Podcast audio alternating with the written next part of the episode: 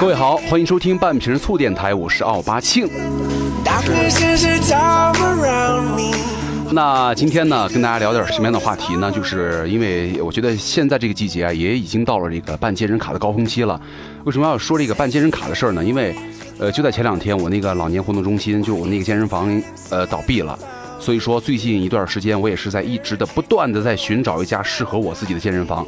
所以说，怎么该挑一家健身好的健身房呢？适合自己的。我们今天再次有请到了我们的好朋友、好基友啊，肌肉型男胖皮老师，让我们欢迎胖皮老师。大家好，那胖皮老师又来了哈，就是今天呢，胖皮老师要跟我们来一起聊一聊哈，因为现在很多健身小白嘛，对不对？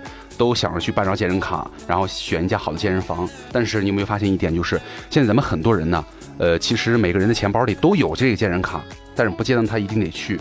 对，那咱们应该怎么去选呢？你看，呃，之前我那个健身房，咱俩也一起在那儿练过。我们俩就在那儿认识的。我觉得那个健身房，我的健身选健身房两个标准，第一个，首先它要透气一些，因为透气的话，可能咱们那个才不会缺氧嘛你。说的是通风，对不对？对对对，通风一点。然后第二点就是健身房，首先它要稍微大一点，因为都喜欢大的嘛，大的才好用一些，嗯才爽一些。但有的也是嘛，叫麻雀虽小，五脏俱全。我的要求有两个，第一，健身房够大；第二个就是健身房它透气。那以胖皮老师的经验来说，你怎么给大家推荐健身房呢？呃，因为现在网上就是对于健身房选择的这些信息太复杂了，对对对，然后没有什么太实际的操作性。嗯嗯呃，所以在我看来的话，可能对于普通人选择的话，嗯，最基本的嗯有三个标准。三个标准哈。好，对，哪三个标准？像第一个的话，我在我们就是对于形体还有力量追求的，嗯还有减脂啊这些所有，第一个必须就是要看有没有深蹲架。哦哦，深蹲架就是蹲腿啊、硬拉呀之类的。硬拉对哦，但但是这个架子一般来说好像健身房都有吧？这东西也不一定，也不一定啊。有的健身房根本就没有这个器械，可能有的健身房直接就用史密斯来代替了哦自由深蹲架。哦，但是那那个你说自由的那种，对一定要有那种。对，那个哦它的训练价值是非常大的。那为什么？因为我觉得这个对于很多健身初期的人来说，这个史密斯可能他们用的比较多一些，因为可能考虑到一个什么呃姿势不标准呐、或者怕受伤啊。但是那你说这个呃深蹲架这个自由式的，它的好处在哪些地方呢？呃，怎么说呢？自由深蹲架对于你全身的，就是一个平衡性，嗯。还有你的稳定性，啊。因为它的发力点，嗯，然后你的杠是没有支撑的，哦。是要靠你自己的呃是。核心嗯。去把那个杠给稳定好。OK，然后你的动作不能变形，比比如说你用史密斯架的话，啊。它是可以帮助你把动作给还有轨迹、运动轨迹给固定好。对对对，你就使使劲儿就行了。对，所以说是自由深蹲架对于你的帮助太大了太大了，因为像以前可能。八庆就是以前说过嗯深蹲对于男性的重要性，对不对？啊，对对对它可以说是力量训练当中最重要的动作，对对对，你就是因为这一点特别优秀，所以说 那必须的。是吧？啊，那啊好，那第一个就是这个深蹲架，深蹲架非常重要。对，嗯那我觉得可以看看，因为一个健身房如果没有深蹲架的话，太业余了，对，可以说他的健身房教练的水平，啊，还有健身房的那个嗯，训练者的水平，都可能不怎么样。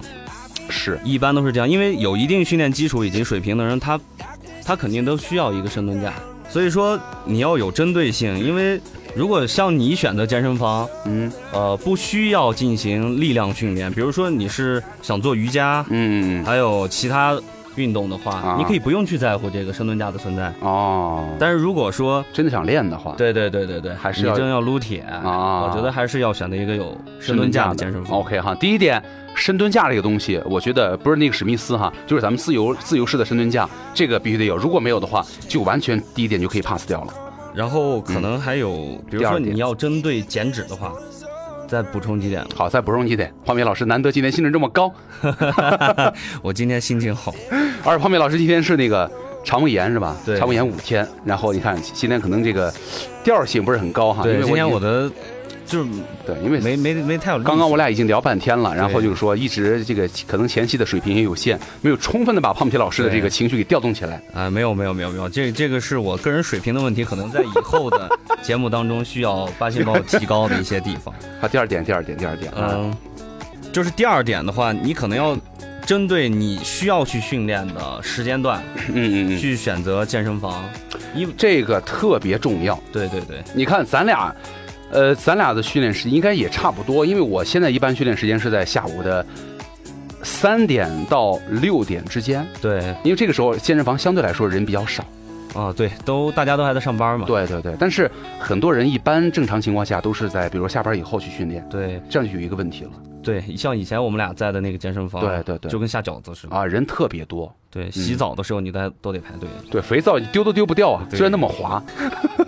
那那就是就是说，呃，这个人数要根据你的时间段来选择这个健身房是吧？对，因为可能你是正常上班族的话，嗯，你下午下班以后，嗯你再去健身房，大家都是在这个时间段去，对对对，可能健身房就是人满为患。嗯，可能你需要训练的那些器械，像卧推架、深蹲架，对对对。这些都可能存在排队的情况。呃，我有一朋友，他也是呃去了一家健身房，健身房很小，嗯但是很精致，没有问题，就是拍拍照装逼啊都很方便，因为好看嘛，对不对？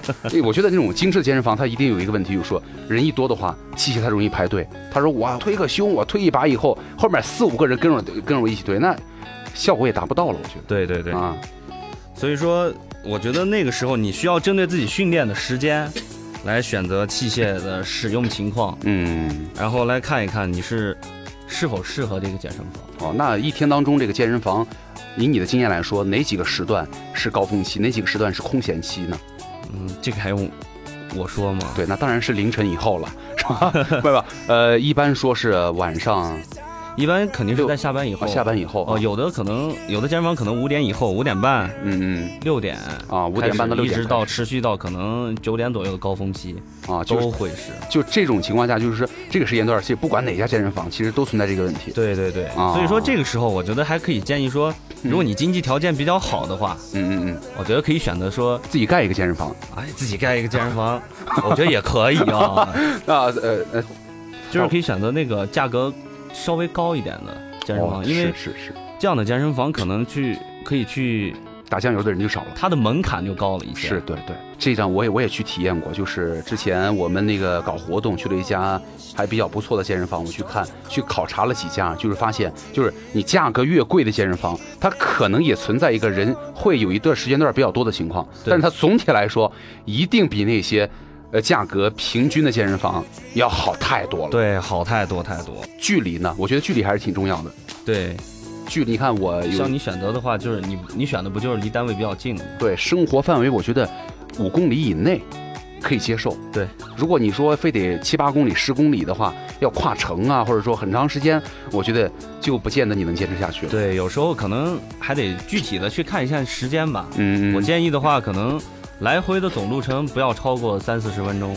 啊，这也是极限了，我觉得对三四十分钟已经是极限了。对，啊，OK，那这是第二点了哈。你看，第一点是这个健身房啊，深蹲架对第二点就是咱们健身房这个时间呐、人数不要太多呀，距离问题，还有还有一点就是空气问题了。我觉得空气真的很重要，就是你现在练那个健身房，我听人说过，就是氛围特别好嗯，对，因为都是像我你带过去的那些人，啊，就是我们以前在一块儿混的。啊，就是氛围特别好，而且但是有一点就是不太透气，是吧？对，那呃，我觉得这个不太透气还是挺影响你们锻炼这种状态的。呃对，因为你大重量训练的时候，你你的呼吸啊，你的心率都会影响到你的训练表现。啊。OK，那如果就是咱们训练的时候，万一咔一那种狐臭味儿了，或者哎，对对对哎呀，那哎，我们健身房有，有对哎，你你不知道你见过没有？就是一个挺高一大胖子，那个肚子超级大。哦，我见过，那男的又我们都叫臭他臭虫。那总结一下吧，健身房，健身房、嗯，选健身房的问题几点？第一点呢，还是深蹲架的选择。对，深蹲架的选择就是越多越好。啊，对，第二点呢，还是那个训练时间段，嗯。你使用的器械还有环境啊、嗯。人员情况，就是多不多。啊，第三点呢，距离，距离哈。对，哦，那你说对于这些操课什么的，你你有没有特别的，比比如操，很多人喜欢这个去跳操啊，搏击操啊，什么拉拉操啊，什么 HIIT 啊，又会有这些操。这些操其实对于对于你，你不是不经常上的是吧？，对这些我不经常上，但是我觉得。像现在比较高端一些的健身房，这种操课还是比较多的。如果有需求的话，我觉得 可以就是针对这些操课，嗯，就是多去了解一下。我觉哦得也是可以去选选择在健身房。如果你需要专项的，啊，比如像，呃，你要搏击方面，啊或者是瑜伽方面，就是更专业一点。我觉得还是选择单独的工作室啊，什么可能会更好一些。对对，因为那个可能相对专业一些哈对，，我觉得你不用去过多的去，有些人选择健身房，他会去看你的，考虑的很全面，对你的休息环境，对不对？哎那还有你的洗澡的环境怎么样？我觉得这些一般都是次要的。一般考虑那个的，基本上就是办了卡不不怎么去的，对，就是拍拍照的时候才会去。我去过一个健身房，啊，他刚开业的时候跟我说，嗯，呃，我们这儿的休息室是可以喝咖啡，哦，我们这儿有就是洗衣服的地方，可以帮你干洗。哦，我们这儿有哈雷摩托，哇，哇，我就说，那我又不骑摩托，对不对？对啊。我来这儿是撸铁，他说他说，但是我们这儿就没有深蹲架、深蹲架和卧推架，你来不来？他说那那有那我来休息嘛？不行，我来骑摩托的。我们那一个前台女服务员叫摩托，你骑不骑她？哦，这个可以啊。好，那健身房其实总的来说也就是这几点了，距离近不近啊？然后深蹲架的对深蹲架一定要有。对第三点就是你的时间算计好了之后，其实就不要再考虑一些其他方面了。就哪怕你真的想去练的话，咱多花一点点钱也无所谓。对只要你每次每天坚持去的话，这个钱就回来了啊对我觉得健身健身卡对于我来说，多少钱一年？我觉得我能接受呢。我看看，呃，你不要暴露你的工资水平了，我觉得。五百块钱一年吧，哦，这个可以 这可以哈，啊。现在昆明有两百多一年，两百多一年的，那个绝对下饺子。那健身房两百块钱一年，我觉得这种健身房没有必要去了。对对，那我们刚刚聊到了这个健身房哈，那稍后呢，因为胖皮老师好不容易来了，咱们就再聊一聊另外一个问题，就是很多人去了健身房之后，呃，如果你在很不懂的情况下，没有一个好的健身搭档，像胖皮老师这种比较懂行的人，请一个健身教练还是非常有必要的，对对不对对？对，这让你快速的提高你的竞技能力，或者说你的这个身体素质一个好的方向。所以说，那稍后呢，我们就来好好的聊一聊这个健身小白啊，初期去健身房的时候，应该怎么样的去选择一个好的健身教练。那咱们听首歌吧听首歌之后，咱们再聊一聊这个健身教练的事儿。Yeah, yeah. Hey, I remember syrup sandwiches and crime allowances. Finesse a nigga with some counterfeits, but now I'm counting this. Parmesan with my accountant lives. In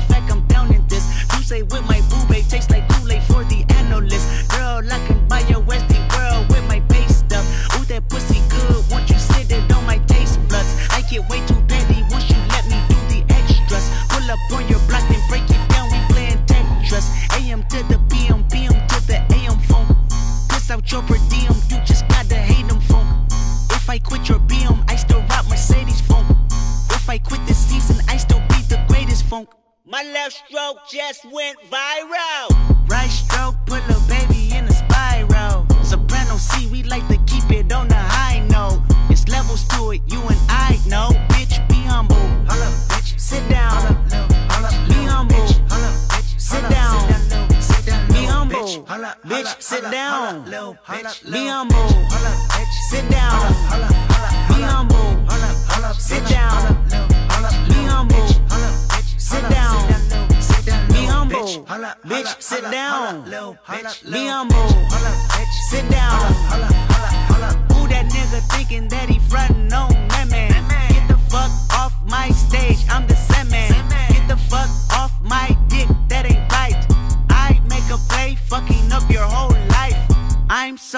Fucking sick and tired of the Photoshop. Show me something natural like with your pride. Show me something natural like ass with some stretch marks. Still a take you down right on your mama couch in polo socks. Hey, this shit way too crazy. Hey, you do not amaze me. Hey, I blew cool from ACA. Obama oh, just page me. Hey, I don't fabricate it.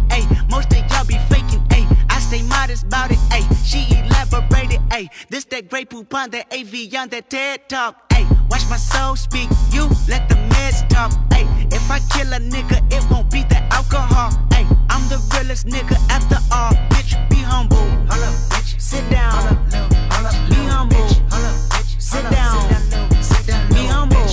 Bitch, sit down. Be humble. Bitch. Sit down. Be humble. Sit down. Be humble. Bitch sit down. Be humble. Bitch, sit down. Bitch, be humble, sit down.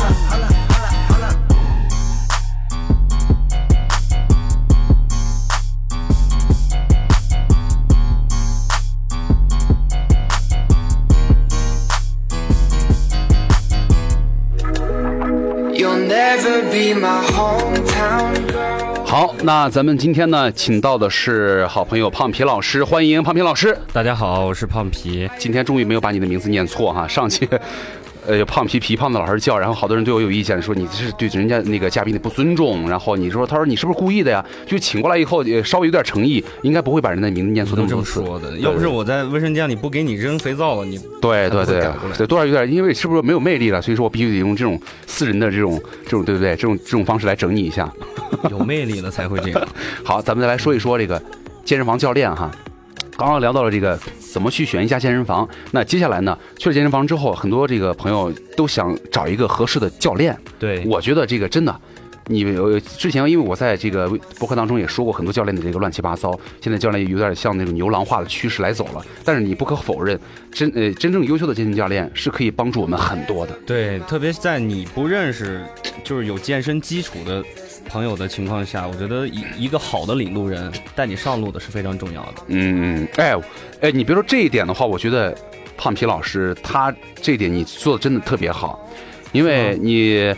你还会给你的好朋友，不不是说你之前那上次咱们遇到过，就你你那个叫叫什么来着？球球啊，对对，就他，他是你你在一直带他嘛，而且你会主动的帮他去写一些他的训练计划，对饮食计划也好，锻炼计划以及那种目，而且我看的就是列会你会列一个表格，我觉得，而且你是不收费的嘛，应该对不对？对能够做到这种的人，我觉得是可遇不可求的，而且现在教练他可能也做不到这一点，要做到的话，可能你得你付费了。对，嗯他是毕竟是盈利的嘛。对对对，那呃，咱们就来说一说这个私教哈。呃，那你说呃选健身教练，咱们不知道的情况下，怎么才能去甄别这一个健身房的健身教练的好坏，或者我如何去选择健身教练呢？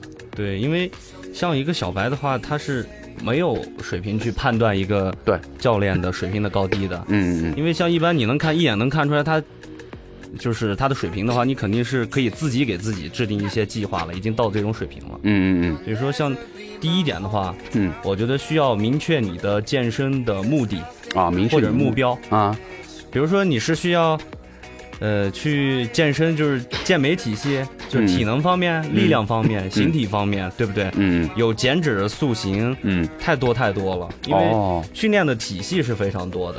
意思是说他这健身教练还分每个人的特长，比如说这个教练他可能塑形特别牛逼，对，他这健身教练减脂特别牛逼，对。因为我们以你看咱俩以前那健身房嘛，就是说实话，那教练那个身材你也看到了。对，我觉得随便拉一个，就是形象气质还可以的，啊。给你在两天熟悉一下器械，你就可以上岗了。是啊，呃，我是觉得这个你要是找教练的话，以貌取人呢是最好的办法。他练的好不好，练的真的是壮不壮？他如果练的足够壮的话，要优先考虑他。对，这个你觉得怎么样？啊、我觉得。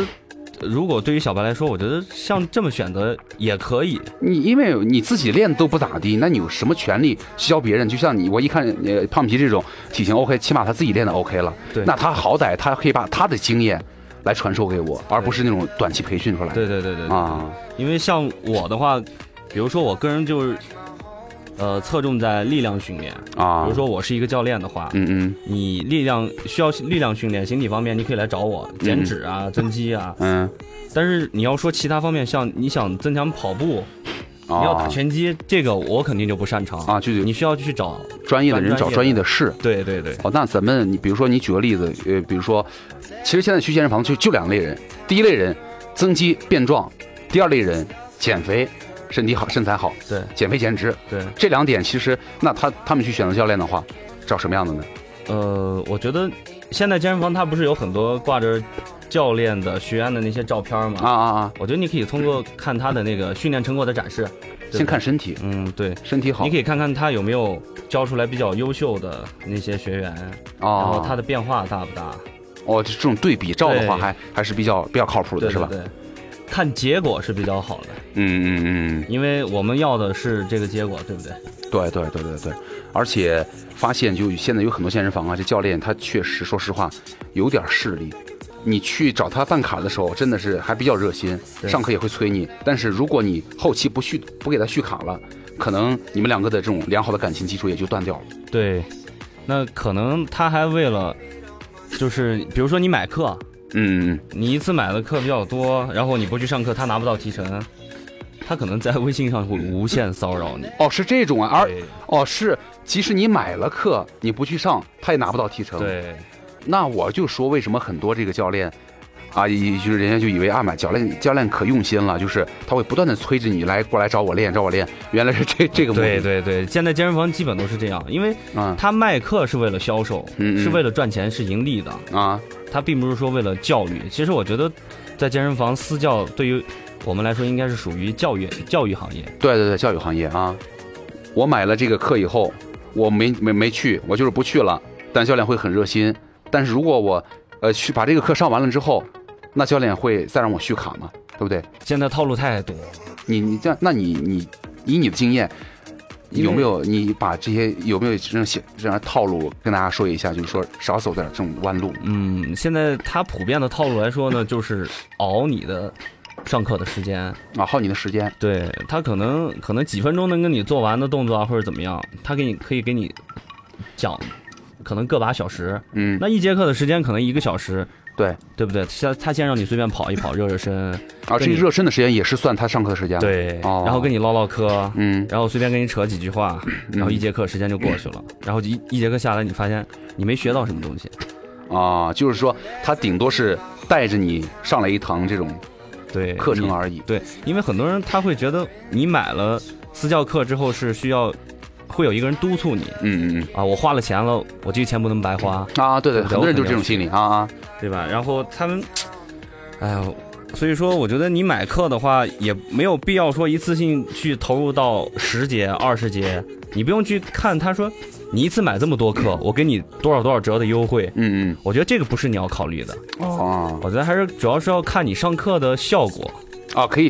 哦，我觉得你说这点特别实用，就是不要因为看的你是，比如说买三十节课送你五节课，买五十节送你十节课，对你这样的话只会把你套路进去。对，因为我有朋友曾经买课买了五十节，那他上了二十节就没去了。对不对？你你当时给你优惠那么多，其实没用。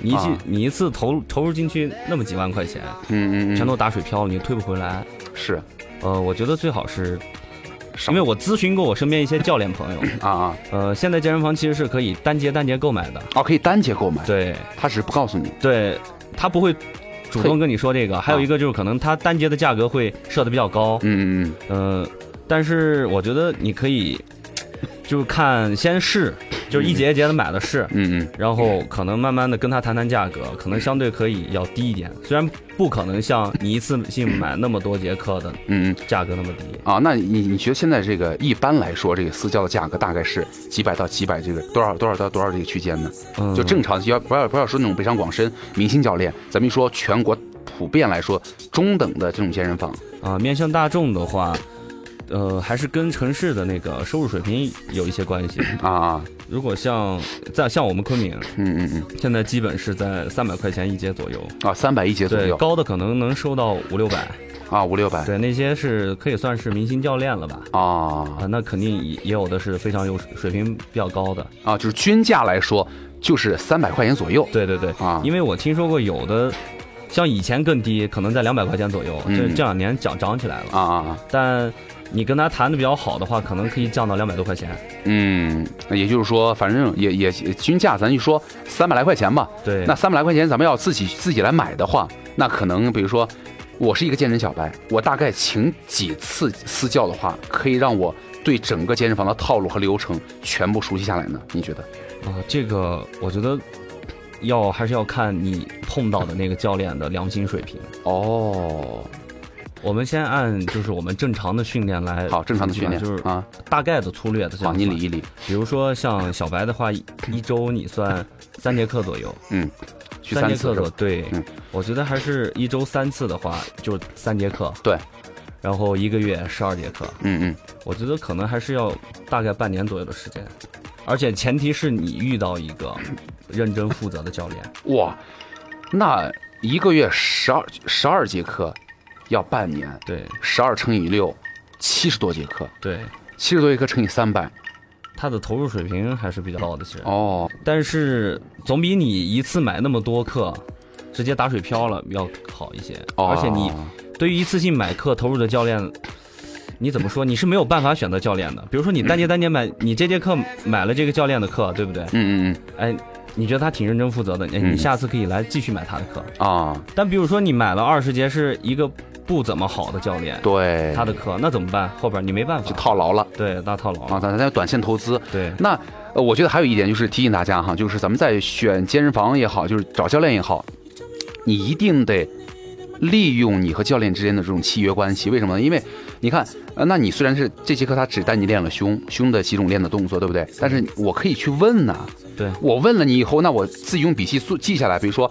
我现在这个水平和这个状态，比如说我现在一周练几次，每周练哪个部位，哪几个动作，我去说今天我不要求深度训练，我只需要教练你带着我把这个所有的流程全走一遍，我记下来，我以后自己练，那这样也可以。而且现在你看网络上有好多健身 APP，啊，对对对对。我觉得那些像网上的视频资源，还有这些 APP，你可以利用起来，对啊，然后结合你教练教你的，你你可能一周去三次的话，你不一定说你三次你你都得教教练。我觉得自学的能力，还这个是可以去培养你的兴趣，对这个嗯，嗯。我觉得比你去被迫的花了钱了，强制性的去自己逼自己过去要有对。有效好多。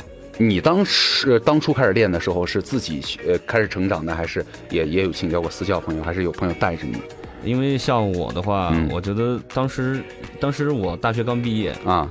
私教课太贵了，根本对没有经济能力去承担。啊。所以说一开始，像我的话，我会去观察我身边，就是我觉得练得特别好的那些嗯嗯。健身的朋友，啊，然后这算小秘招了哈。对对对，嗯。这个如果他这个是你在健身房见到就是水平比较好的人，你可以平常去观察一下他的动作。嗯嗯，像如果你有疑问的，我觉得你也可以主动去请教一下请。教一下。对我觉得不耻下问是一个比较好的习惯。就是很多人就是觉得这个练得好的人，他一定是非常高冷的，他已经觉得自己特别了不起的，但是哎其实不然。其实不是，因为啊大像练得好的那些朋友，基本都经历过这种小白的时候，啊他也他也理解。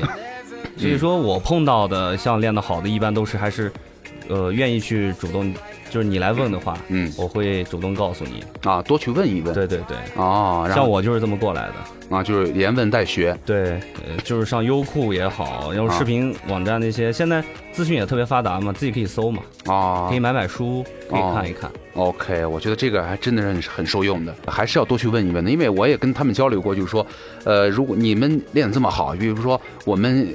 呃，去问你的话，会不会就是说有点没面子啊，或者这个他们说不不存在？那你们要觉得没面子的话，那就不要怪你们练得不好。他说我们都是很热心的，你只要问，我们就把我们就是说了解的就给给给你说一下，对，没准儿就你问那么几次，都跟问出感情来了，两个人走在一起了，也也不也不也不可能，也不是不是说不可能呃，对，也有可能。还是要多问一问。对，嗯没准儿就处成朋友了，就像我们现在身边的朋友一些。嗯嗯嗯，然后慢慢慢慢，你可以学到更多，甚至慢慢他可以带你训练了，啊没准儿就可以发展成健身搭子，啊。那教练就钱就更省了嘛，对不对？对对对，那你那对于教练这一块儿，你还有什么样的补充吗？嗯，可以想一下。怎么说呢？嗯我觉得还是除了体型，嗯，还要看，如果你能有能力去了解健身健身教练的他的为人，啊，那现在健身教练他私底下可能会骚扰啊这些，我觉得这些他因为他毕竟是有自自己的职业资格，对对。如果我觉得他一个就是职业道德方面比较靠谱的话，我觉得他在呃，我觉得你可以选择他成为你的私人教练。啊，对，因为相对要靠谱一些，嗯嗯，所以说道德方面我觉得很对人品特别重要。对对对，哦，因为现在很多嘛，你看网上黑的嗯嗯。什么教练睡会员啊，会员泡教练啊，对不对？就是把这个健身圈的这个弄得乌烟瘴气的。是是是，所以说呃，很多时候我也是觉得就是。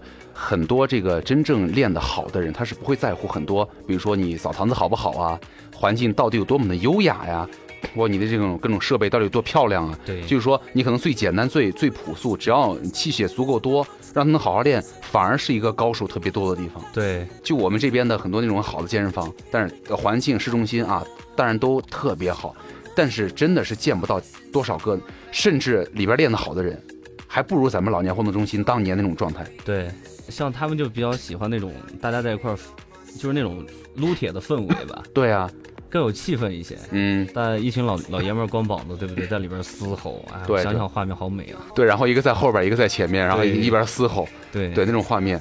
所以说必须选择有深蹲架的地方，所以说哦，你不然怎么培养感情，对不对？那呃教教练这一块就没有太多补充了，是吧？嗯，差不多了。好，那健身房方面呢，健身房方面也差不多了哈。嗯，对，我也还呃，对于健身房来说，我觉得如果就是像我们刚说那些条件，嗯，就是你身边已经实在没有可挑选的，但满足不了那种条件的，嗯嗯那我觉得也可以选择条件相对较差的，嗯，因为有总比没有好嘛。吧对对对，有总比没有好，而且你只要坚持去了，甭管你在里边干嘛，对只要你能坚持去一天，反正你就受到一点熏陶吧。你咱们好歹活动活动，对也也是 OK 的。啊、但尽量别坐在器械上玩手机嘛。特别讨厌。对，可讨厌。好，大大家那个下次再去健身房的时候啊，千万不要坐在器械上玩手机，你们可以去休息室去玩一下手机，哈，这点特别重要。对，OK，那其他没有了。暂时没有了。那本期呢，找胖皮老师来聊了两个两个重点。第一个是咱们如何挑一家好的健身房，第二个重点呢，就是咱们应该如何去选择一个好的教练哈。那行，那咱们今天也差不多，我看多少三十多分钟了。OK，那一会儿我再插两首歌，应该可以凑到四十，这也算是我们凑啊。对对，现在只能硬凑了。然后也也算是我们这个时长也有所突破了，因为很多人就说：“哎呀，你你们俩多聊会儿，多聊会儿。”然后我说：“那我聊聊太长的话，我觉得也也也得有干货嘛。对，那做个下期预告吧，胖皮老胖皮老师，下期我们再聊些什么内容呢？我们下期的话，哪几个方向呢？你说说补剂好呢，还是说什么好？啊，补剂是吧？啊，补剂对，呃，其实补剂也可以，比如说什么呃蛋白粉，大家都知道，还有什么什么肌酸。对还有什么太蛋？呃，你吃在吃那个蛋泵像这两天我不是说我生病了吗？他们说、啊你不是吃蛋白粉你会生病吗？啊你肌肉这么大，怎么你会生病啊？对啊，对，所以说我说你怎么不去死啊？对误区，你你练这么大肌肉，你凭什么生病啊？嗯你是不是对不起你那年卡呀？而且呃，吃上补剂以后，你再吃补剂哈，吃上补剂以后特别费钱对好，但是有针对性的吃其实还好。啊。好，补剂，然后胖皮老师现在也得在饮食上也非常讲究，因为刚刚楼楼下我俩买水的时候，我拿了一瓶那种那种呃饮料，然后他就在挑那种零卡的是吧？对，对，要要喝这种零卡的，所以说，我觉得吃这一块和补剂这一块还是值得去聊的。啊，可以。啊，好，OK，那下期我们就再次邀请到胖皮老师，跟我们一起来聊一聊健身当中补剂那些事儿，以及咱们应该怎么管住我们的嘴巴。那再次感谢胖皮老师，鼓掌。谢谢谢谢。好，那我们今天的半瓶醋呢，到这儿就结束了，感谢各位收听，我是奥巴庆，你是，胖皮，那我们下期再见喽，拜拜。拜拜。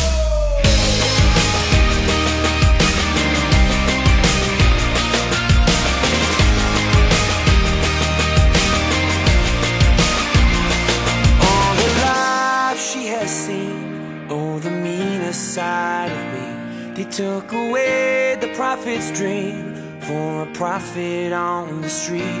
Now she's stronger than you know. A heart of steel starts to grow. on his life